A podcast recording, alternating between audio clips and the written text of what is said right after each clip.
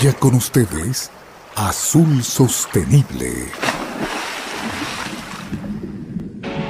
Un espacio de diálogo sobre la importancia del océano para Ecuador, relacionado a la conservación y el uso sostenible de sus recursos. Bienvenidos.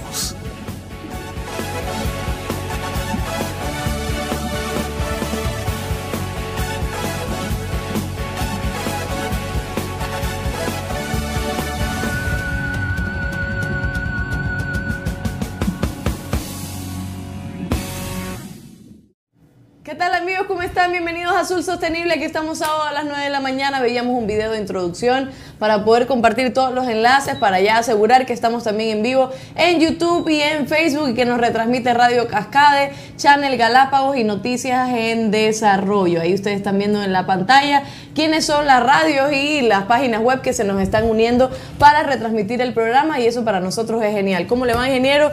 Esa es la que yo le di. Así esa es la camisa que ah, Esos son tiburoncín. Sí, son de Galápagos. ¿Cómo están? Buenos días, buenos días, mi querida Londra.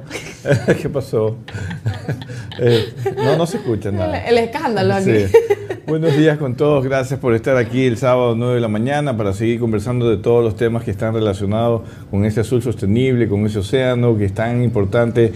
Y es interesante ver cómo poco a poco mucha gente se va conectando y va compartiendo las ideas de que realmente hay un desconocimiento de todo lo que pasa en el océano y que es importante eh, ir conociendo esos detalles, ¿no? eso que está atrás de, de comerse un pescado, atrás de un turismo, atrás de un deporte, atrás de un camarón que es cultivado, de donde Ecuador es, pues, es uno de los grandes jugadores mundiales en toda la producción de pesca de atunes, de camarones, de turismo, de la conservación marina, de Galápagos y tantas áreas especiales que tiene nuestro país. Así que bienvenidos y gracias por estar aquí. Así es, muchas gracias. Ya saben que todos los programas también se quedan en YouTube, en nuestra, en nuestra cuenta Azul Sostenible y también en Spotify, en Google Podcast, en todas las plataformas para que usted lo pueda escuchar si no pudo vernos en vivo, ¿no? Y que ahora, ahora mismo estamos en YouTube y en Facebook recibiendo también sus comentarios, sus saludos, sus preguntas para poder responderlas hoy, el día de hoy, que tenemos un importante tema también, porque ya llegó julio, bueno, y, ya también se pone candente un tema en específico. Entonces, más adelante ya le diremos sobre qué trata, aunque usted ya lo pudo ver en las redes sociales, así que síganos para que se entere de todo. Vamos ahora entonces con nuestro primer segmento, Noticias desde el mar. Adelante. Presentamos Noticias desde el mar. Listo, y ahora China rechazó la propuesta de Ecuador de permitir observadores a bordo, de las, a bordo de las embarcaciones que realizan actividades pesqueras alrededor de la zona territorial de exclusión en las Islas Galápagos. La propuesta fue hecha durante una reunión virtual entre autoridades de los dos países. El encuentro virtual, dice un comunicado de la Cancillería, se realizó como continuación de los diálogos bilaterales sostenidos en agosto y diciembre de 2020. Hasta ahora es imposible detener e incluso detectar las actividades de la flota pesquera china dentro de las aguas territoriales de las Islas Galápagos, que ya están de vuelta en la zona insular para pescar calamares. La imposibilidad admitida por las autoridades militares y civiles de Ecuador tiene que ver con la escasa capacidad logística de la flota de la Armada Nacional, tanto aérea como marítima.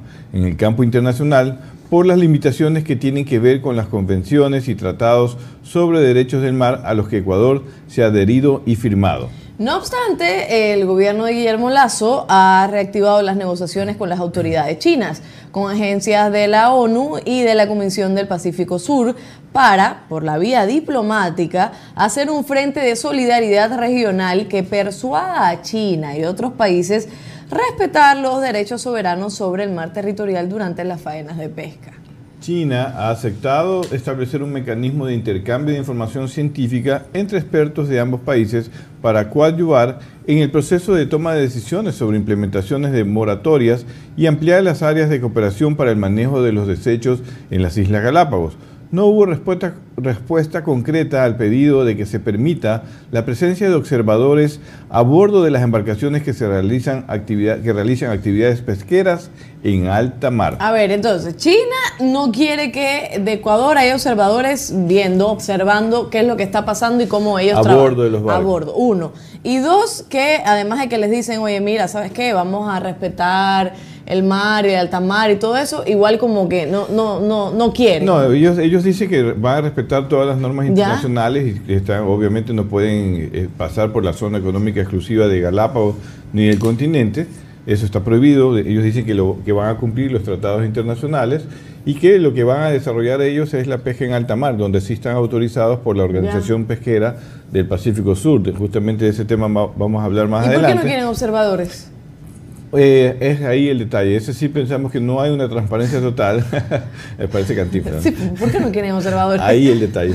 Pero es que eh, es un mecanismo que hoy en día, y no estamos hablando solamente de observadores humanos, sino observadores electrónicos que hoy en día ya existen en el mundo. y Algún programa vamos a hacer sobre ese tema de tecnologías, pero que ya en el caso de la flota tunera, no solo de Ecuador, sino en todos los países del Pacífico Oriental ya eh, tienen en, en la embar- en las embarcaciones mayores observadores humanos desde hace 30 años atrás.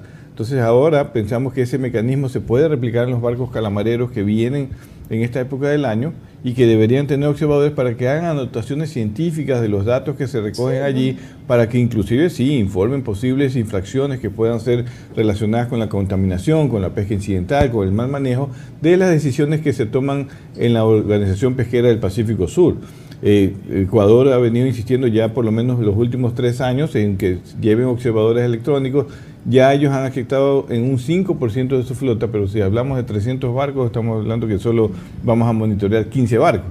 Y en verdad lo que deberíamos llegar a establecer es un cronograma para el 100% de los barcos, tener observadores electrónicos o observadores, eh, Y- u observadores humanos. Y los observadores también permiten saber si ellos eh, pasaron por, eh, Ah, por eh, supuesto. el área de Sí, Galápagos o no. Eso se reafirma más. Si bien hoy ellos, ellos tienen control satelital, hay un, un sistema de control satelital, hay un- una organización Global Fishing Watch y también la, la Armada de- del Ecuador tiene los controles satelitales, ellos pueden detectar cuando pueden ingresar. Ese control sí existe, pero hay otros tipos de controles adentro de la embarcación que es necesario que se conozca también por, por el manejo de la pesca incidental. Si bien la pesca de calamar no tiene casi nada de pesca incidental, hay dudas de que posiblemente otros tripulantes estén eh, haciendo pesca para alimentarse de ellos con tiburones, con atunes y todo eso también hay que eh, controlar. A lo mejor no, pero hay dudas sobre esos aspectos, sobre la basura que ellos pueden arrojar al mar y que eh, en Galápagos algunos expertos dicen que parte de la basura que llega a Galápagos viene de esa flota. Yo lo dudo un poco, pero bueno, en todo caso también, así no sea que llegue a Galápagos, no se puede contaminar el mar y hay ese tipo de controles que normalmente hacen los observadores a bordo. Así que esperemos que China vaya flexibilizando más su posición porque eh, eh, si no, el- la comunidad mundial va a seguir presionando sobre estos temas a la flota china y a cualquier flota, no solamente China, a cualquier flota que no quiera llevar observadores a bordo. Claro que sí, eh, claro que sí. Vamos ahora a la siguiente noticia. Compañía pesquera china construye nuevos cerqueros para cubrir más el Océano Pacífico Occidental y Central. Vamos a ver. La empresa china de pesca de atún, Zhonglu Oceanic, ha anunciado su intención de ampliar su flota de cerco para incrementar la producción. Por lo tanto, la firma construirá dos nuevos buques cerqueros atuneros que eventualmente operarán en el área del Océano Pacífico Occidental y Central. Después de la finalización de los buques, se espera que Zhonglu Oceanic tenga una producción anual de 17.600 toneladas métricas de atún, según East Money, que es un proveedor chino de sitios web de información financiera y bursátil. Esto generará unos ingresos por venta totales de 28.59 millones por año y una ganancia total anual estimada de 9.24 millones. Se realizará una licitación para determinar qué astillero se encargará de la construcción de los buques. Zhonglu Oceanic ha declarado que con los nuevos barcos podrá ampliar el espacio de pesca y los caladeros mientras aumenta el volumen disponible para el suministro. Agregó que esto también ayudará a acelerar el desarrollo de las pesquerías oceánicas de China. En el pasado, el gobierno de este país asiático expresó su deseo de crecer en este sector a nivel nacional e internacional. Informó para ustedes Alba Corita. Siga con nosotros en Azul Sostenible. Bueno, este es un tema que también debe preocuparnos porque vemos que China tiene, sigue construyendo barcos. Se ha hablado mucho de que hay un exceso de capacidad pesquera en el mundo. Eh, ellos están construyendo barcos. Ellos no han desarrollado a plenitud la pesca de atún eh, con redes cerco. Pues ahora han decidido impulsar toda una construcción de barcos que aparentemente inclusive que tienen ayudas del gobierno para poder construir estos barcos modernos para abarcar el Pacífico Central, para que podamos entender en el caso de la pesca del atún, eh, el Pacífico está dividido en dos, en dos secciones, el Pacífico Occidental y Central y el Pacífico Oriental. Nosotros pescamos en el Pacífico Oriental, de este lado del Pacífico hacia América, y del otro lado pescan pues los asiáticos, eh, eh, Unión Europea, eh, Estados Unidos que tiene islas en, el Pacífico Central y que ya están abarcando estas zonas centrales del Océano Pacífico para pescar atún. China está siendo muy agresivo en crecer en flota no es una pesquería que la, ha desarrollado, pero tiene como objetivo desarrollarla y eso genera más capacidad de pesca en el agua y hay que tomar mucho cuidado porque eso va a ocasionar que los científicos recomienden más medidas de conservación. Ecuador es un jugador sumamente importante y por lo tanto, pues eh, no solamente estar aquí en la Comisión del Atún, sino estar en la Comisión del Atún del otro lado, que es la Comisión de Ordenamiento Pesquero del Pacífico Central y Occidental, para poder eh, eh, tener una acción muy importante. Hoy día somos miembros pero no tenemos votos, solo tenemos voz. Y esperamos que, que los próximos años, o este, este año o el próximo año máximo, eh, ojalá que el gobierno pueda impulsar un trabajo diplomático para que acepten a Ecuador en el otro lado. Hay que cuidar la parte central del Pacífico y este crecimiento de la capacidad de flota de, de, de los barcos chinos, pues sí preocupa y hay que estar atentos. Yo aquí peleándome con la siguiente nota. Vamos a ver, dice, eh, una ballena, no por albacorita, sino por cómo lo redactan. Una ballena, un calamar gigante, los tiburones, los cardúmenes de atún, las aves y las tortugas marinas tienen en común que viven bajo el mar en un mismo ecosistema. No. Primer error, ya. Pero todavía, pero está bien nosotros poner estas noticias también para después, eh, para después debatirlas, ¿no? Claro, Esta noticia la saca el universo. Sí. Eh, pero todo va más allá, dice. Eh, cada una es, uno es un importante eslabón de un gran rompecabezas biológico. Si uno desaparece bruscamente por la sobrepesca, altera el equilibrio ecológico y obliga a las especies a cambiar sus hábitos, a evolucionar para sobrevivir. El impacto es incierto, pero los científicos tienen sus conjeturas sobre la llegada de la flota extranjera que captura de forma masiva a los calamares gigantes. Son unos 300 barcos, la mayoría de origen chino, que se ubican entre las zonas económicas exclusivas insular y continental del Ecuador en una franja de 200 millas de aguas internacionales que está entre la costa de Sudamérica y la del archipiélago de Galápagos. El cachalote, al ser una ballena dentada, se come al calamar gigante, especie objetivo de la flotilla china que alcanza su madurez sexual a los tres meses, eh, sexual a los tres meses y no vive más allá de dos años. El atún también se alimenta de calamar, que entraría en menor cantidad en la zona económica exclusiva del país al quedar capturado en aguas internacionales. Arturo Isurieta, ex director de la Estación Científica Charles Darwin, eh, indica que las capturas de atún en las zonas económicas exclusivas del país pueden verse afectadas en el futuro si no se realizan las reclamaciones y los controles de pesca del calamar que mantengan estos recursos pesqueros en buen estado. Perdón que me ríe, pero es que sabe que, primero, yo no sé si usted estará de acuerdo, pero es una nota que también puede alarmar por completo y uno que no tiene ningún sustento, porque cuando me dicen a mí, el impacto es incierto, pero los científicos, ¿quiénes son los científicos y dónde está el estudio que diga que efectivamente eh, hay un impacto? Y además que me está diciendo que es incierto. Por ende, me imagino que no está comprobado porque nadie lo ha comprobado. Entonces, cuando me pones los científicos y no me pones quiénes son los científicos que comprueban, que tratan de comprobar esto, ya yo dudo. Dos, las aves no viven bajo el mar, en un mismo ecosistema. Pero se alimentan de la, del. Sí, pero a ver, pero vamos, a dejar claro porque me has puesto una cantidad de cosas y las aves que dicen que viven bajo el mar en un mismo ecosistema. Y lo otro es que después me pone que la ballena lo une con la flotilla china y me dice que es la flotilla china la que alcanza la madurez sexual a los tres meses. O sea, a lo que voy es que también la redacción es muy importante en una nota, Sí. porque esto lo vimos el año pasado, cuando pusieron lo de las luces ahí en Galápagos, que mira la flota, y todo se empezó a, a generar tremendo problema. ¿Cómo está la cara? Lo siento, pero es que sí o no. No, O sea, no, es que la no- eh, y eso iba, una parte de la reflexión de esta nota periodística del universo es que es un champú, realmente. Un champú de ideas que trata de vender de que la, eh, idea o la imagen, me parece que no, está, no es correcta, no es correcto, no es que me parece, no es correcta que, solamente porque se venga a pescar calamar se puede afectar todo el ecosistema. De hecho, toda la interacción de cualquier pesquería pues tiene impacto en el ecosistema y lo que hay que cuidar justamente es que esos impactos eh, reducirlos. Si la flota, yo vuelvo a decir, creo que lo he dicho como unas cinco veces en nuestro programa y también en los foros que voy, eh, no es primera vez que viene la flota calamarera aquí a pescar en el, en el Pacífico Sur. Viene, ya tiene 40 años pescando. Si hubiera existido ese impacto que algunos eh, eh, se imaginan, Ah. eh, científicos se imaginan, pero no tienen datos, ya hubiera ocurrido un colapso con el atún y con otras especies. No ha ocurrido. Eso no quiere decir que no hay que tomar cuidado. Por eso es que hoy en día ya tiene ya por lo menos unos 5 o 6 años establecido un, un grupo de científicos, y estos sí son científicos que se pasan estudiando todos los años, para establecer cuál es el nivel de explotación de, aprovechamiento del calamar gigante para que no sobrepasen los, los límites, los, los máximos rendimientos sostenibles que se deben estimar para cada una de las poblaciones de pesca.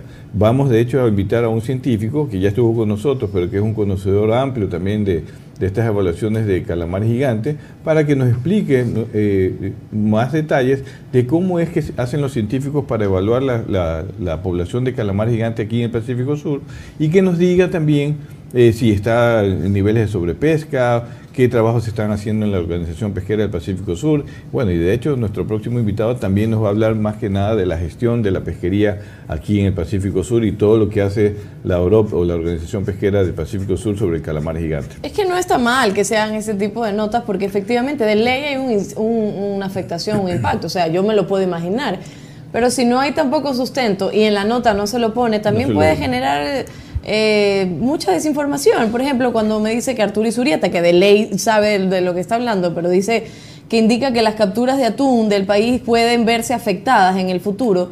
Pero ¿cómo? Pues también, o sea, ¿cómo se pueden ver afectadas en un futuro? Dime cómo, para simplemente no de hablar de forma general y simplemente decir "¡Ah! que nadie pesque, como hizo el, el muchacho este de Seaspiracy. que nadie pesque porque se va a acabar el mundo, pero no me está sustentando realmente con datos. Entonces, a lo que voy es eso, porque si no se crea la desinformación y a la final meterse en un lío diplomático y, y- y de producción con otros países por cuestiones como esta, realmente afecta la economía del país. Entonces, dijiste, algo muy importante porque o sea, nos- el océano en alta mar, después de las 200 millas, hemos, eh, lo hemos dicho también aquí en el programa, le pertenece a todos los países. Lo que obviamente tiene que haber es orden y manejo responsable y que tenemos que compartir. China no solamente está pescando calamar, pesca atún, pesca jurel eh, y que, que comparte con nosotros, con Estados Unidos, con España, con otros países de la Unión Europea, con los países latinoamericanos y tenemos que negociar con ellos en diferentes foros y obviamente ir respaldados con información técnica, información científica y con capacidad de, de- de- de adoptar medidas de conservación. Y esas discusiones no son fáciles, hay que tener una buena relación, obviamente hay que presionar en los temas en donde, por ejemplo, los observadores hemos dicho que es clave y China esperemos que en algún momento responda positivamente a esta transparencia que debe haber en el manejo de las pesquerías. Perfecto, ya lo sabes. Espero que no me linchen después en redes. También van a aparecer los chinos en China y le van a decir, No, no, los, los del universo. ah, los del universo. Vamos a un corte pequeñito. Crítica constructiva, no estamos diciendo nada malo, que es una crítica constructiva, hagan el artículo bien, estamos a las órdenes para poder informarlos eh, mejor, así que en todo caso es con una contribución. Y las aves no viven bajo el mar. Vamos a un corte y ahora regresamos para eh, darle paso a nuestro entrevistado, porque el tema justo ya se lo podrán imaginar, es la flota extranjera que regresa al Pacífico Sur en busca del calamar gigante. Quédate en sintonía. Ya volvemos con más de Azul Sostenible.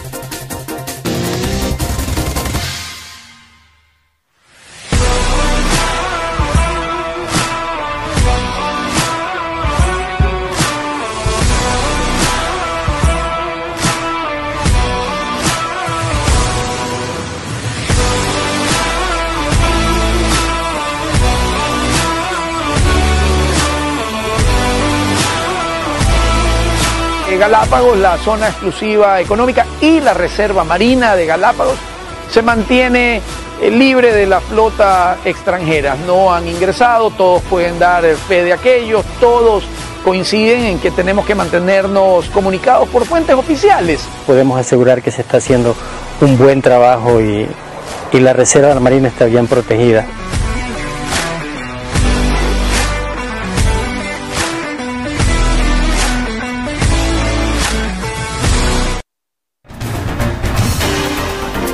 Seguimos con Azul Sostenible.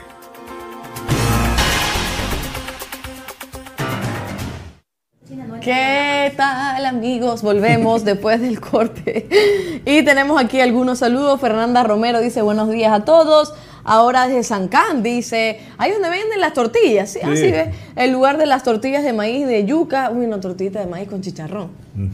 Pero hoy no, hoy no, vamos a desayunar. Saludos a todos los del staff del programa Azul Sostenible. Fuertes abrazos a los panelistas del programa, a Linge y a Londra.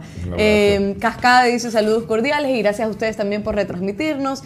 Pizzan, buenos días a Londra y Guillermo. Saludos al equipo de Azul Sostenible. Interesante y preocupante el tema de hoy. Saludos. Eh, dice Cascade, si Alondra fuera un pez sería una medusa, pues es una especie única. y la medusa no es la de la que es como mala, así. sí, sí. Hmm, me estás mandando otro mensaje por ahí. Pero está bien, está bien, lo hace. un poco. también es por el pelo, digamos. ya. Este, vamos a. Tenemos otros saludos que también están llegando, pero vamos a darle la bienvenida a. Uy, ahí está justo Marcelo Morán, ya después lo leo. Qué casualidad que aparece cuando hay clásico, no, porque después se pierde. Pero bueno, vamos ahora a darle la bienvenida al ingeniero Jorge, no sé si voy a decir bien el apellido, Constaín, ¿verdad? Constaín, Constaín Chan, eh, él es director de desarrollo pesquero de Transmarina CA y fue subsecretario de Pesca. ¿Cómo está, ingeniero? ¿Cómo le va? Buenos días, Alondra. Buenos días, Guillermo. Gracias por la invitación. Solamente quisiera saber si me escuchan bien. Perfecto. Sí, perfectamente. Buenos Fuerte claro. Buenos días, ingeniero. Gracias por estar en nuestro programa y sobre todo con un tema que realmente es importantísimo y todos los años también vemos en los medios de comunicación y se activan también todas las redes y toda la producción en cuanto a esto. La flota extranjera que regresa al Pacífico Sur en busca del calamar gigante. Hemos leído algunas noticias también, algunas que hablan sobre cómo China rechaza la propuesta de Ecuador de permitir los observadores a bordo y como la del universo también que habla de que si hay un exceso de pesca de calamar gigante, etcétera, podría haber afectaciones. Y yo le pregunto a usted, eh, ingeniero, ¿cuál, ¿cuál es el impacto que usted puede decir o afirmar ya eh, debido a su experiencia que tiene esta flota extranjera aquí en Ecuador o en el Pacífico Sur en general, pero sobre todo enfocarnos en Ecuador, ¿no? Eh, bueno, mire, eh, se ha dicho, se habla mucho del tema de la flota calamarera. Yo creo que hay criterios ciertos, hay criterios inválidos que no tienen sustento científicos, técnicos, pero es una flota que eh, creo que todo el mundo que conoce la normativa internacional no va a dudar en decir que pesca en aguas internacionales bajo una normativa. Ahora, lo que tenemos que ver los países es que se cumpla.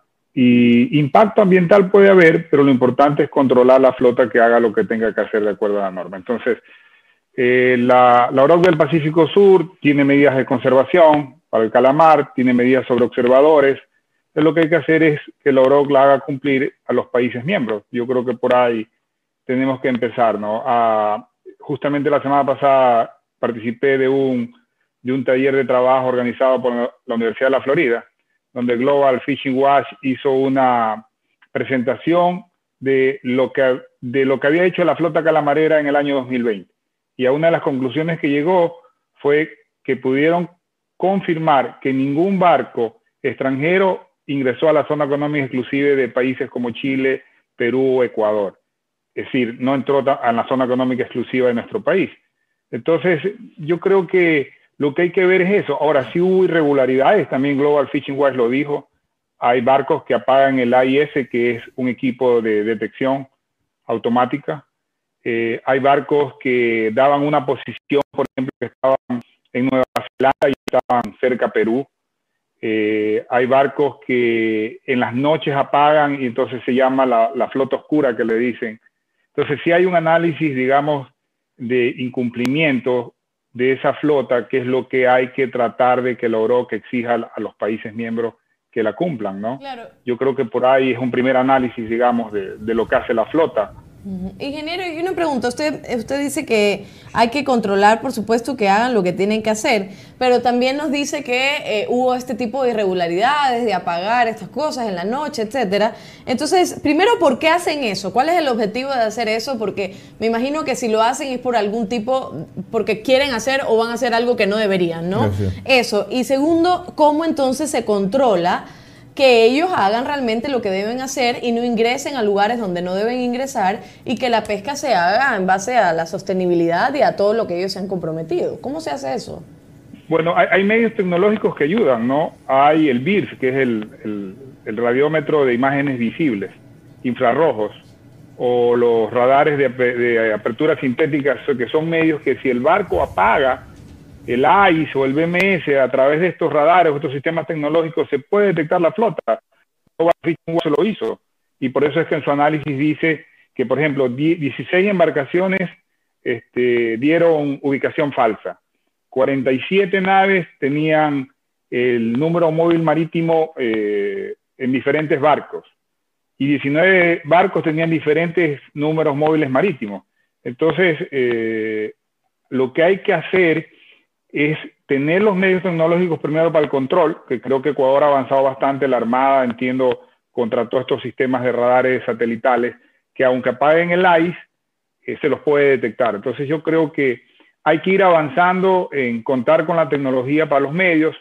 Eh, yo escucho mucho el tema del abordaje a los barcos.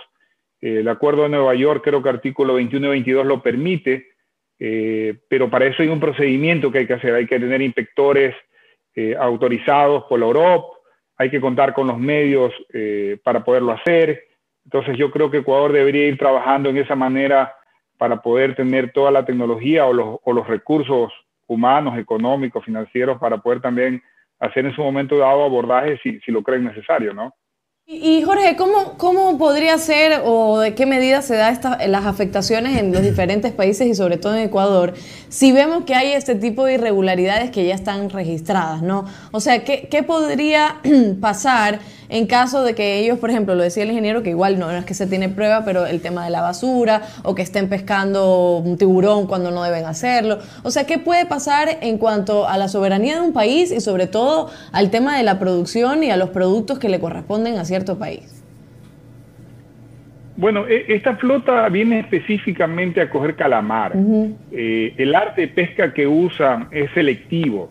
Entonces la pesca incidental es muy poca.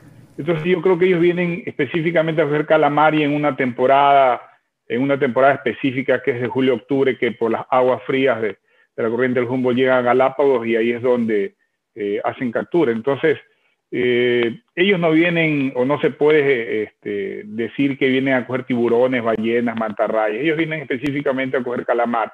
Yo lo que creo que lo que tenemos que hacer en Ecuador, no solamente preocuparnos eh, por qué viene esa flota eh, de agua distante, sino que también deberíamos nosotros tratar de implementar que Ecuador tenga su flota, su propia flota calamarea. Así, eh, para que tenga usted solamente una idea, Perú eh, el año pasado exportó alrededor de 600 millones de dólares de calamar gigante y capturó 300 mil toneladas. La, la pota representa el 52% de los productos del mar congelados de exportación.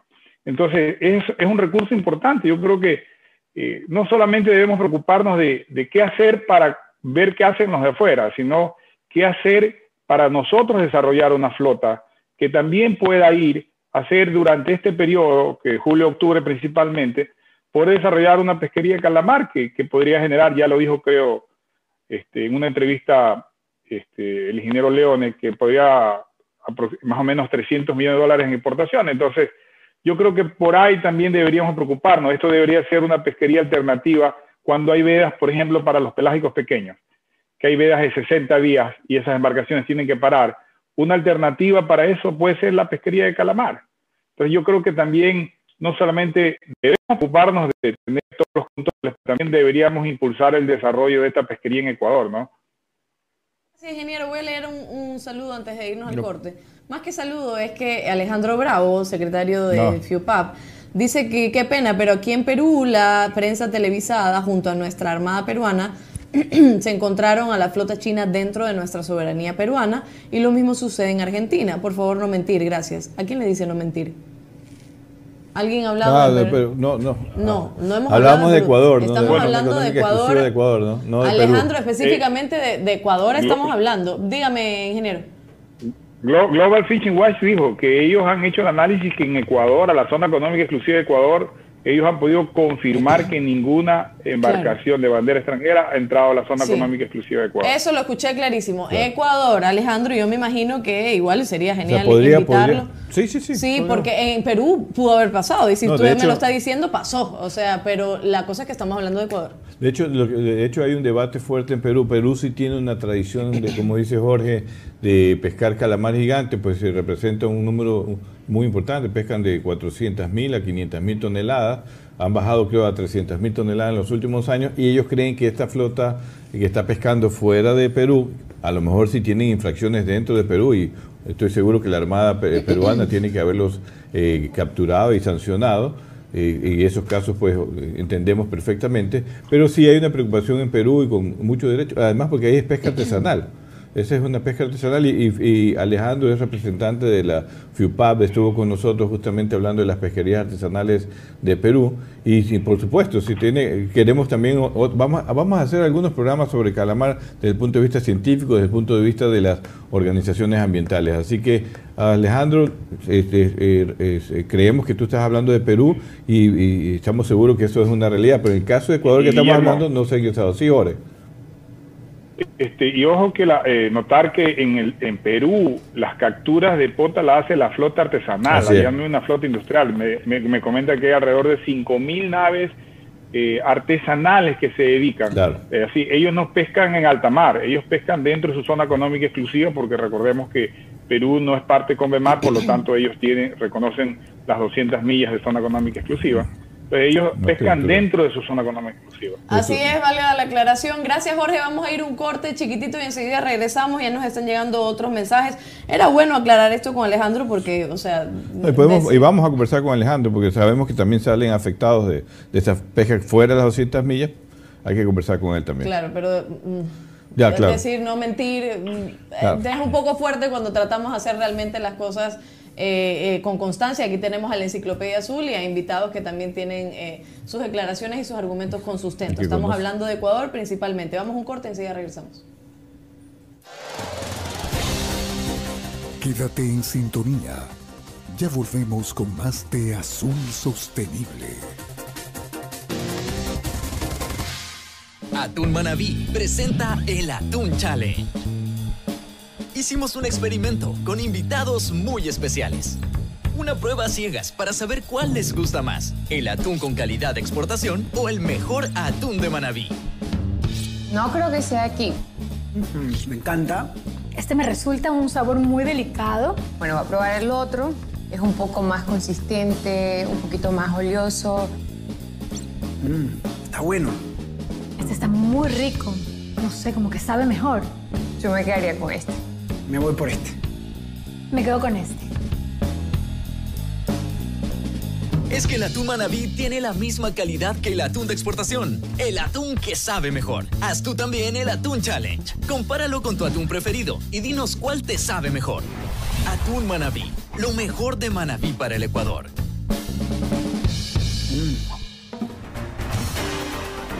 Seguimos con Azul Sostenible.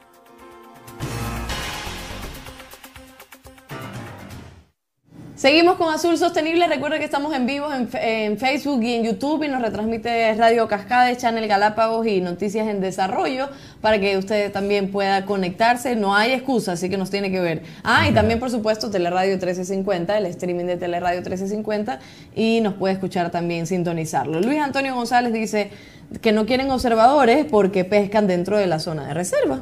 Eh, y, no, son dos cosas diferentes. Hay que ver, pero igual eh, como que los observadores, ¿por qué no? este, vamos, aquí está Marcelo. Buenos días al equipo de Azul Sostenible. Interesante programa. Lo importante son las opiniones para poder hacer un análisis correcto. Un saludo especial para la albacorita. Hoy el aire huele, no sé, porque se perdió el mensaje. Me imagino que huele a pescado. ah, porque si saluda a la albacorita, como es. Pero de, cerca del estero salado, donde está esa, claro, esa cosa, huele, no huele tan bien. Yo no sé, ese que ese olor es que está diciendo. Claro, es que si saluda a la albacorita, me imagino que se refiere a un pescado y el aire huele a pescado, ah, Marcelo. está, bien, gracias. muy bien, gracias. Este, Vamos a otros mensajes que nos han llegado. Eh, por aquí, bueno, FENACOPE, que ya sabemos, Gabriela, que nos ha invitado al Día Internacional del Manglar, que se realizará en la playita por la red de manglares de la provincia del Guayas, en defensa de los manglares y los recursos marinos, el 26 de julio. A las 9 de la mañana, teatro, música, etcétera. Se los invita a, a, que también siembren un manglar en nombre de la red de manglares. Perfecto, todos están invitados que qué bonito sembrar un manglar. Y Jorge Enrique López dice una pregunta, en la Comisión Científica de la OROPS eh, hay científicos ecuatorianos analizando los resultados de la data recopilada. Sí, también, claro. Perfecto. El Instituto de Pesca. ¿Ah?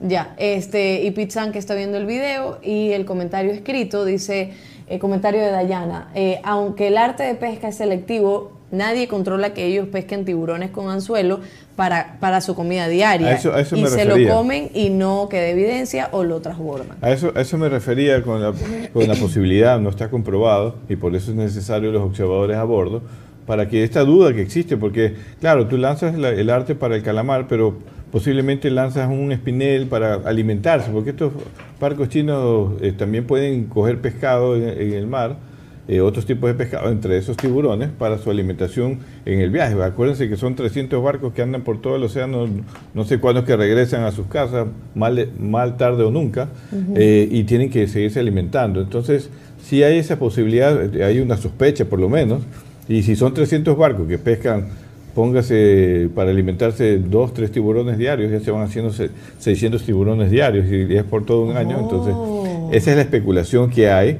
pero por eso la transparencia. Y lo que falta es no, no, solamente que cuidar que no ingresen a las zonas económicas exclusivas, sino la operación a bordo debe cumplir estándares científicos y técnicos y de ordenamiento para evitar no solamente el impacto un impacto negativo en, el calamar gigante, sino también en otras especies, como lo estamos haciendo en otras flotas. Por ejemplo, eh, tengo que decir el ejemplo que, que yo manejo directamente, Tunacons, no solo se preocupa de cuidar el atún, se preocupa de cuidar los tiburones, las tortugas, las mantarrayas, adoptar medidas, trabajo con los, con los capitanes y los tripulantes para devolver vivos a estas especies o evitar hacer lance en esas especies vulnerables. Y todo ese trabajo tienen que hacer todas las flotas. Entonces, para eso se, necesitan los observadores. Estoy de acuerdo con Dayana que hay esa sospecha y lo que único que hay que hacer es transparentar el trabajo a bordo. Así es, el último saludo por ahora es Ángel Muñoz, dice buenos días, comparto lo mencionado por el ingeniero que eh, la pesquería del calamar es una alternativa de pesca en periodo de vida por la disponibilidad del recurso. Esos son los saludos que nos están llegando. Síganos escribiendo en redes sociales y seguimos conversando con el ingeniero Jorge Constaín sobre la flota extranjera que regresa al Pacífico Sur en busca del calamar gigante. Así es, Jorge, tú ibas a comentar algo. Sí, en, el tema observadores, miren, ya hay una medida de ordenamiento que, que hace el 5% de observadores. ¿Es insuficiente? Por supuesto es insuficiente. Ecuador ha planteado en los dos últimos años, en las reuniones de la OROC del Pacífico Sur, un incremento del 100% de observadores y la prohibición de transbordo. Lamentablemente, tanto China como el Taipei chino, que son países miembros de, la Europa, se han opuesto. Sin embargo, entiendo que Ecuador va a seguir insistiendo en estas dos propuestas. ¿no? Eh, primero, observadores para lo que decía un poco Guillermo, de poder saber si hay pesca incidental, qué tipo de pesca incidental hay y, y ayude a un control. Y el tema del transbordo, porque cuando se hace un transbordo ahí es donde posiblemente puede haber alguna, algún tema de, de, ilegalidad o de no cumplimiento a una norma. Entonces, por eso es importante el tema. Y del comentario que hacían de, sobre la, la alternativa, eh, por ejemplo, para la pesquería de pelágicos pequeños, y Ecuador, la, autoridad pesquera emitió un acuerdo el año pasado para eh, incentivar a los armadores a esta pesquería. Eh, ya se registraron. Ecuador tiene alrededor de 376 barcos registrados en la OROC del Pacífico Sur. Todavía no está autorizado a pescar porque hay un proceso que hay que continuar en la autoridad, pero yo creo que Ecuador ya va dando sus primeros pasos para, para poder tener esta, esta pesquería como una alternativa las otras o, finalmente puede ser una pesquería para el desarrollo también y, genere mayores exportaciones, mayores eh, plazas de trabajo para el sector pesquero, ¿no? No, así es, así es, Jorge. Eso, de eso justo te quería eh, preguntar, profundizar un poco más. Yo sé que ya desde el gobierno pasado pues se autorizó, se sacó un acuerdo ministerial para promover esta alternativa de pesca, la pesca de calamares gigantes. Este es un trabajo que el actual viceministro lo conoce muy bien porque él participó también de, esta, de este acuerdo ministerial. Estoy seguro que eh, seguirá impulsando en el actual gobierno eh, todos los pasos siguientes que, para implementar. No es fácil eh, para que aquellos que no conocen y piensan que solamente, ah, bueno, ya voy a pescar calamar y voy a pescar ya entre julio y octubre que vienen los, barcos extranjeros y están en zona de alta mar, yo también voy a pescar. ¿Qué pasos faltan? ¿Qué pensarías tú? Aparte de ya tenemos el registro oficialmente en la Organización Pesquera del Pacífico Sur, hasta hace creo un año teníamos cero barcos y ahora eh, tú nos comentas porque tú estás más al detalle de esto, ya tenemos 300 barcos, me parece sumamente importante el número eh, qué bueno. Eh, pero, ¿qué, aparte de estar registrados, ahora cómo hacemos para activar esta pesquería en alta mar? ¿Qué es lo que tú sugieres como especialista en el tema? Bueno, hay, que, hay que hacer dos partes, ¿no? La parte, digamos, científica, trabajar con el IPIAC eh, eh, en tema de la definición de, de si debería haber número de embarcaciones o debería haber alguna cuota. El acuerdo fija una cuota de 250 mil toneladas de máxima pesca al año.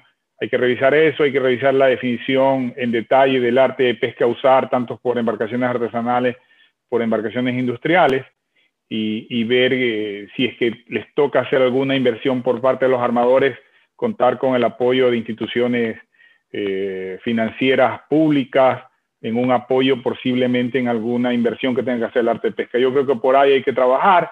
Este, hay, hay cosas todavía muy pequeñas pero más que todo lo que falta es eh, la decisión de los armadores de ver esto como una alternativa, ¿no? Eh, hay un informe del IPIAC del año pasado que dice que al 2014 el estudio de biomasa en Ecuador, dentro de la zona económica exclusiva, había aproximadamente 1.900.000 toneladas de biomasa de calamar al 2014 y que las capturas en promedio al 2016 no sobrepasaban las 30.000 toneladas. Eso significa que debe haber una biomasa importante de calamar dentro de la, de la zona económica exclusiva que debería aprovechar el recurso, debería capturárselo para poderlo procesar y exportar, ¿no? Y como yo decía, generar fuentes de trabajo, generar exportaciones, ¿no? Este, yo creo que ahí hay que trabajar un poquito. El, el, acuerdo, como toda norma, es perfectible, posiblemente habrá que revisarlo, pero para perfeccionar e incentivar a los armadores a esta pesquería. Eh, pero y, lo que dices, tú dices es muy importante, o sea, eh, hay un primer entusiasmo que hay que llevarlo a que se aplique este entusiasmo ya a una pesquería que, como tú bien decías, a Perú le genera decenas de millones de dólares, creo que hablaste de 300, 400 millones de dólares. 600, millones de dólares en exportación. exportaciones. Lo que está fuera de Perú, porque no vamos a pescar en Perú, sino eh, la, idea de Ecuador es aprovechar lo que entre en Ecuador, pero también en alta mar. Tenemos experiencia en alta mar, yo creo que Ecuador es uno de los países del Pacífico Sur con más experiencia en alta mar justamente a la pesca de, atunes, de pez espada, de picudo. Eh, tiene toda una flota desarrollada, una experiencia y una logística que que, es parte del, negocio, eh, lo que se pesca afuera podríamos también aprovechar y llegar a esos rubros. Pero para eso se necesita una política pública que apoye la inversión, aparte de que puede ser a través de la banca privada. Yo creo que los medianos y pequeños eh, pescadores, los barcos eh, chinchorreros, los barcos artesanales, que van a requerir esta reforma o esta transformación a sus embarcaciones o mejoras en sus embarcaciones, van a requerir esa inversión ¿Por ahí va a ser la vía? ¿Hay algún plan con el gobierno? Todavía no está establecido de cómo se tiene que impulsar esta inversión, porque no sé cuánto se podrá invertir, pero el retorno estimado, si se desarrolla bien esta pesquería de calamar y se aprovecha el recurso, como lo dice el Instituto de Pesca y lo dice también la Organización Pesquera del Sur, eh, podríamos eh, generar también 200, 300, 400 millones en los próximos 10 años si se hacen bien las cosas. ¿Por dónde diría, por dónde, tú sugieres pues que como política de gobierno se impulse esta inversión, esta diversificación pesquera que se ha venido hablando durante muchos años, pero que todavía no la podemos aterrizar? Bueno, tú acabas de decir algo importante. eh, yo creo que indistintamente a la pesquería de calamar, lo que se debe trabajar a corto plazo es para que una política pública pesquera. No la tiene, por ejemplo, Perú ya la tiene a través de un trabajo que hizo con la FAO de un par de años. Yo creo que eh, ojalá que en este gobierno, eh, dentro de las prioridades, sea trabajar en tener la política pública pesquera que va a ayudar no solamente a la pesquería de calamar, sino a todas las pesquerías, dando una visión a largo plazo de cómo debe ser la pesquería en Ecuador. Y respecto al, tema específico, eh, hay que trabajar un poquito en el arte de pesca porque las embarcaciones son las mismas y el único tema sería ver si quieren tener un sistema de captura automático con jeans que le llaman o las artesanales usan línea de potera manual o red de malle. Yo creo que por ahí es el, eh, el único tema en el cual habría que revisar el tema de la posible inversión y ahí es donde hay que dar las facilidades del sector público para poder apoyar esta pesquería. Yo creo que el, el, actual viceministro está comprometido en desarrollar estos temas, así que esperemos que él, de la mano, por supuesto, siempre de la empresa privada, de todo el sector pesquero ecuatoriano, podamos desarrollar eh, esta pesquería a corto plazo. ¿no? Yo estoy convencido de que, de que es una alternativa, una diversidad, principalmente yo siempre pienso en los pelágicos pequeños porque ellos siempre decían, tenemos que tener una alternativa a, las vedas de 60 días de pelágicos pequeños porque yo tengo que seguir pagando a mis tripulantes, tengo que seguir pagando mis gastos operativos fijos y no puedo salir a pescar. Entonces, ahí está la alternativa, una de las alternativas que puedan tener estas. Es, una. Es una, es una, de las alternativas, porque y eso y eso es otro mensaje, porque eh, no solamente tenemos oportunidad con el calamar gigante, si se hacen bien las cosas, la pesquería de profundidad, que todavía no la hemos aprovechado, la detección de, manchas de pescado más allá de donde llegan hoy actualmente las redes de pelágicos pequeños, eh, inclusive la pesquería de merluza, eh, de arrastre, que tiene la posibilidad de ampliar su pesquería, requiere de investigación y cambios tecnológicos para que, así como otros países han aprovechado a profundidad esos recursos que están allí también, eh, se puede aprovechar esta diversificación pesquera. Hay oportunidades en pesca, como el calamar, el mismo jurel. Eh, en alta mar, Ecuador ya tiene una cuota que la comparte a, veces con otros países, puede ampliar esa cuota o desarrollar una pesquería, como tiene la intención justamente la Transmarina, la empresa que tú representas. Eh, pero hay estas oportunidades hay, para aprovecharlas siempre bajo estándares científicos y de sostenibilidad. Quería hacerte una pregunta final, Jorge. Eh, no sé si Alondra quiere hacer otra pregunta, eh, ya, me dirá, o, me hace así. pero no, el tema del transbordo. El tema del transbordo. ¿Por qué Ecuador se opone a que exista el transbordo en alta mar? ¿Le podrías explicar a la gente estratégicamente por qué se, está eh, queriendo que se prohíba el transbordo en alta mar y cómo puede más bien trabajar esa flota extranjera con los puertos de, América del Sur. Mira, este, primero una corrección nomás ahí. Ecuador, China es la que se opone a, los transbordos. Así, Ecuador ha propuesto la eliminación de los transbordos en alta mar y China ha dicho que se opone a esa propuesta de Ecuador en las dos últimas reuniones. El, tema del transbordo, eh, eh, hay muchos factores eh, que, ligados al transbordo. Y uno de los que se ha hablado también posiblemente es la sobreexplotación del trabajador o del tripulante en las embarcaciones, porque son embarcaciones que están en alta mar un año, año y medio, no van a puerto. Entonces, ellos lo que deberían, eliminando el transbordo, los obliga a ir a puertos. Y esa es una posibilidad, por ejemplo, para Ecuador porque al prohibir los transbordos, esas embarcaciones podrían venir a Ecuador a descargar sus productos y nosotros poder procesarlo y exportar el, calamar, por ejemplo. En el transbordo, eliminando el transbordo, también hay un tema de, no se sabe qué se está transbordando, ¿entiendes? Entonces, eh, eh, hay que buscar la manera de, prohibir el transbordo o en alta mar o que se lo haga los transbordos en puertos autorizados, ¿no? pero siempre bajo el control de la organización regional pesquera que le toque, ¿no?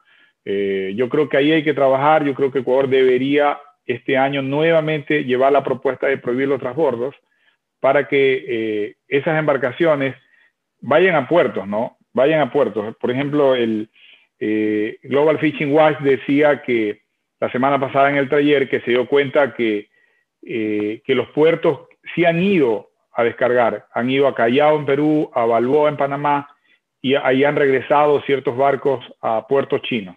Entonces eso es lo que hay que lograr, al proyecto que vayan a puertos y poder comprobar que descargan.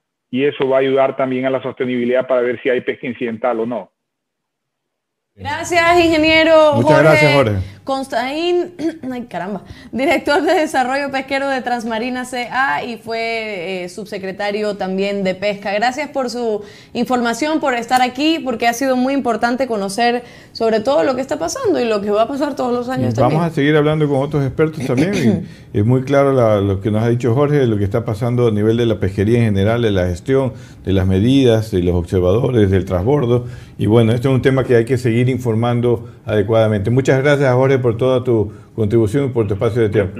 les agradezco. Les agradezco la oportunidad y siempre disponible. Gracias, gracias, Jorge. Gracias. Y ustedes no se vayan. Hay otras preguntas, ingeniero, a ver si usted me la puede responder así rapidito. Eh, dice Dayana, ¿cuál sería un aproximado de la inversión que debería hacer la flota de Ecuador, tal vez por barco, para adaptar su barco al arte de pesca de calamar gigante? ¿Ya lo han hecho antes? ¿Por qué no lo han hecho aún? No, sí, sí, sí. Transmarina justamente intentó eh, adquirir barcos calamareros, no funcionó en su momento por falta de conocimiento posiblemente o la abundancia de recursos. A veces el calamar también a veces se puede desaparecer un año, dos años y eso a una empresa que recién inicia una inversión puede provocarle un problema. Eh, mm. También se intentó hace años atrás, eh, yo, yo, trabajé en el Instituto de Pesca, desarrollamos una embarcación piloto para los artesanales de pesca de calamar con máquinas. Lamentablemente no se siguió el proyecto, debió haberse seguido y ojalá que se retome. Pero es difícil la inversión eh, cuantificarla en este momento, porque podría ser que una embarcación artesanal, eh, eh, una tres embarcaciones, tres fibras, y implementar una embarcación adecuada para salir en alta mar. Estamos recuerden que estamos hablando de, de, estar trabajando fuera de las 80 millas y ya eso es alta mar también o aguas más profundas y entonces necesita una embarcación con autonomía, con artes de pesca, con seguridad para poder aprovechar. Es, es difícil, yo creo que va, se va a necesitar un monto interesante y también para embarcaciones industriales como los chinchorreros, para hacer modificaciones, pero todo se puede. Si Perú lo ha, lo ha podido desarrollar en los últimos 10 años y le genera, como dijo eh, Jorge, eh, ya 800 millones de dólares en exportaciones, ¿por qué no Ecuador en 10 años desarrollar si ya lo hemos hecho con la flota tunera, con la flota palangrera? Así que no puedo arriesgarme a dar un número, pero hay que hacer una inversión. Claro. Marco Astudillo nos ve desde Miami, bueno que respondan eso, porque eh, desde el año pasado también estamos hablando de que ya es hora que Ecuador también se implemente en ese sí, no es tampoco de la noche a la mañana pero ya tomamos una decisión de registrar los barcos, ya hay 300 barcos, porque es la parte ya legal que hay que cumplir a nivel internacional y ahora toca la implementación. Así es, tenemos otros saludos. Alexandra Armijos dice, buenos días al equipo Azul Sostenible luego de un break forzado por temas de salud. Me es grato volverlos a saludar y aprovecho para pedir al ingeniero Morán unos minutos de su valioso tiempo en el momento que lo disponga. Ya respóndanle. ya le escribí para hacer un Zoom, vamos a hacer un Zoom con ella. Eh, ya, ya, vi que me escribió esta semana y esta semana, pero yo le escribí primero y ella se me demoró un poco. Estamos cruzados, pero ya esta semana fijamos un Zoom para tener ese famoso diálogo. Alexandra, espero que ya estés bien, que ya estés eh, con toda la salud en alto. Sí, exacto. Roberto Sánchez desde Naranjitos eh, nos manda un saludo. Eh, saludos, tenemos a Alberto Campos, a Susana Villasís, excelente programa, felicitaciones. Eh, Marcos Tudillo, ya dije, de Miami, ¿verdad? Sí. Eh, Alejandro Bravo vuelve a decir, debemos unir esfuerzos ante la depredación de los recursos del mar. Ahora pretenden continuar con la depredación amparándose en normativas que legalizan la depredación del recurso objetivo y su fauna acompañante. Así es. Y tenemos a Carlos Tarco. Dice, buenos días, felicitaciones al ingeniero Constaín, excelente expositor. Esos son los saludos que nos llegan en YouTube y en Facebook. Muchísimas gracias también por estar siempre conectados con nosotros. No se vayan porque nos queda tres minutos para ver los resultados de las encuestas que publicamos en Twitter. Y ya volvemos. Quédate en sintonía. Ya volvemos con más de Azul Sostenible. Recientemente, en la octava reunión anual de la Comisión de la Organización Regional de Ordenación Pesquera del Pacífico Sur, se aprobó por unanimidad la primera medida de manejo y conservación para el calamar gigante. En este vídeo queremos rescatar algunas opiniones de los integrantes de Calamazur.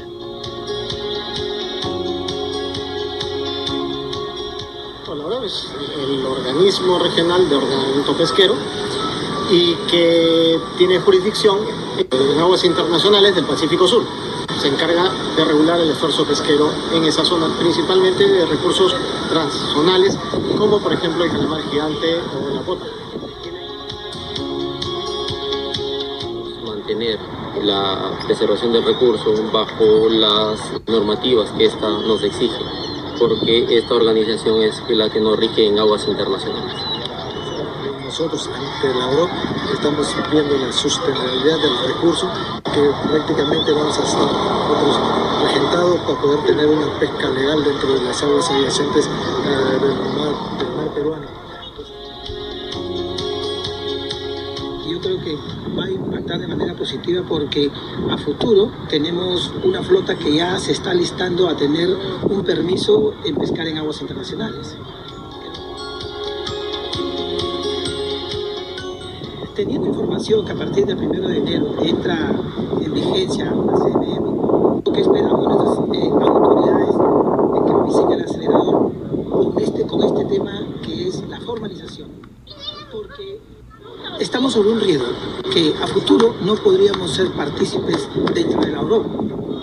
Sería triste ver que nuestra flota quede relegada eh, y a que en su momento no cumplíamos con los requisitos de formalización, primeramente, que no tenemos acá, no estamos formalizados al 100%, más bien le exigimos desde este medio que el Ministerio tome acción para así nuestra flota siga representando a nuestro país como una de las primeras flotas a nivel mundial en esta pesquería de calamares.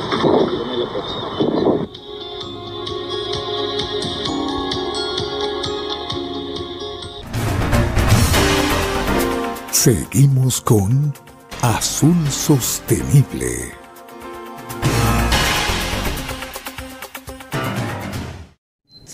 Azul Sostenible. Este video era de Calamazur. Calamazur, Calamazur es una organización privada. Ecuador hace parte de Calamazur. De hecho, yo estoy delegado por, por el Ecuador también. Y la dirige Alfonso Miranda, que ha estado aquí con nosotros, es el presidente de Calamazur. Y eso que vimos fue una, la última reunión que, que pudimos asistir en Vanuatu. Ah, ya, ok. en Vanuatu, eh, que es una isla que es parte de, la Organización Pesquera del Sur. Lo importante que vean es que Kalamazur está bien organizado y que los pescadores comprenden que esta pesquería se maneja en la Organización Pesquera del Pacífico Sur y es allí donde se deben tomar las decisiones, llevar las denuncias, eh, si hay infracciones, el manejo científico se da allí también, el asesoramiento científico para que los países y los pescadores puedan adoptar medidas de conservación y cuidar los recursos que en este caso el calamar gigante y también el jurel y la pesca de profundidad que es la que maneja esta OROP del Pacífico Sur. Así es, entonces luego de la enciclopedia azul. ya no Biblia, porque por ahí me dijeron que era Biblia. No, pero tampoco así. Por ahí va, pero está bien. Vamos a ver las preguntas de las encuestas en Twitter para ver los resultados. La primera pregunta, ¿cuántos años vive un calamar gigante? ¿Un año y medio, dos años y medio o tres añitos? Un año y medio. A mí nadie me sopló esto bueno, ese sí me la ¿Y por qué se pone así si nadie ha dicho es que nada? sí me la soplaron, Entonces, También en las noticias está, ¿verdad? menos mal que por lo menos dijeron Es un año y medio. No, sí, es importante este, esta pregunta porque para que ustedes vean eh, que es una, una, especie que no vive mucho, nace, crece, se reproduce y muere en un año y medio. Eh, así que es una especie de corta vida. Así que es importante tener eso en cuenta y se reproduce en forma masiva. Masiva, exacto. Iba a decir otra palabra masiva, ya bastante. Vamos. ¿Qué meses son considerados como temporada alta de calamar gigante en aguas ecuatorianas? Enero, abril, noviembre, diciembre, julio, octubre. Julio, octubre. No me la soplaron, lo sé porque el primer programa que tuvimos en Azul Sostenible fue. Sí, julio, octubre. Julio, octubre está más cerca de aguas ecuatorianas dentro y fuera de aguas ecuatorianas. Eh, y luego de eso pues se va hacia el sur, hacia Perú y Chile, por eso la flota extranjera que está fuera en alta mar pues hace ese recorrido y de allí se pasan a Argentina por el estrecho de Magallanes. Vamos a la siguiente pregunta. ¿Ecuador pertenece a alguna organización regional de ordenación pesquera que regule la pesquería de calamar gigante? Sí, no, no sé. Sí. Sí.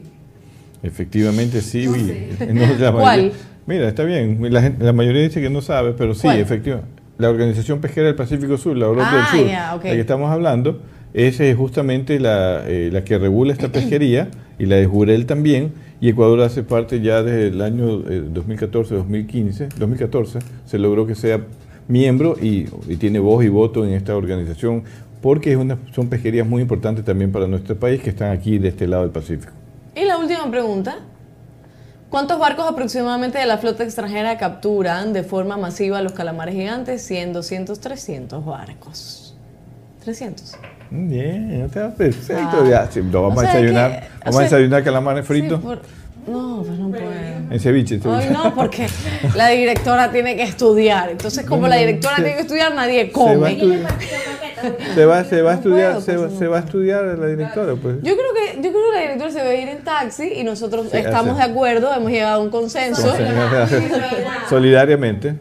Pero sí, son 300 barcos los que están estimados, a pesar de que están registrados 600 barcos en la Europa del Sur, 600 barcos de diferentes banderas, 300 eh, son los que eh, actúan en este lado del Pacífico Sur.